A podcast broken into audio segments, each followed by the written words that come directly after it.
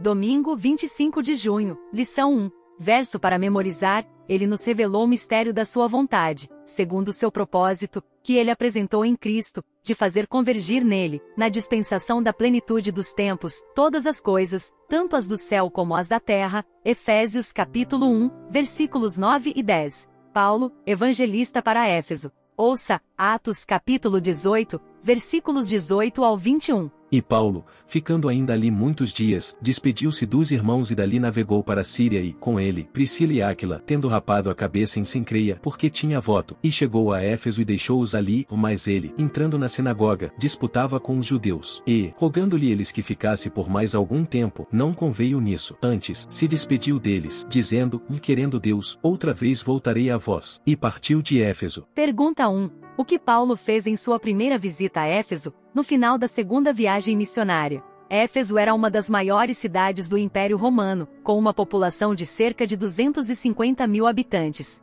Era a capital de uma das províncias mais ricas do Império, a província da Ásia, que abrangia grande parte do que conhecemos hoje como Ásia Menor. Na época de Paulo, a província desfrutava de crescimento e prosperidade. Como cidade portuária, Éfeso também estava no trajeto de importantes rotas terrestres. Embora o povo adorasse muitas divindades na cidade, Ártemis, chamada Diana na mitologia romana, conforme está escrito em Atos capítulo 19, versículos 24 e 35, considerada a deusa protetora da cidade, era suprema. Sua adoração era o foco de cerimônias cívicas, jogos atléticos e celebrações anuais. Paulo retornou a Éfeso em sua terceira viagem missionária e permaneceu ali por três anos. O apóstolo dedicou um tempo significativo a Éfeso com a intenção de fundar firmemente o cristianismo naquele lugar. Ouça, Atos capítulo 19, versículos 13 ao 20. E alguns dos exorcistas judeus, ambulantes, tentavam invocar o nome do Senhor Jesus sobre os que tinham espíritos malignos, dizendo, Visconjuro-vos por Jesus, a quem Paulo prega. Os que faziam isto eram sete filhos de Seva, judeu, principal dos sacerdotes. Respondendo, porém, o espírito maligno, disse, Conheço a Jesus e bem sei quem é Paulo, ou mais vós, quem sois? E, saltando neles o homem que tinha o espírito maligno e assenhoreando-se de dois, pôde mais do que eles, de tal maneira que, nus e feridos, fugiram daquela casa, e foi isto notório a todos os que habitavam em Éfeso, tanto judeus como gregos, e caiu temor sobre todos eles, e o nome do Senhor Jesus era engrandecido. Muitos dos que tinham crido vinham, confessando e publicando os seus feitos. Também muitos dos que seguiam artes mágicas trouxeram os seus livros e os queimaram na presença de todos, e, feita conta do seu preço, acharam que montava cinquenta mil peças de prata. Assim, a palavra do Senhor crescia poderosamente e prevalecia. Pergunta 2. Qual acontecimento estranho fez com que predominasse a reverência pelo Senhor Jesus em Éfeso?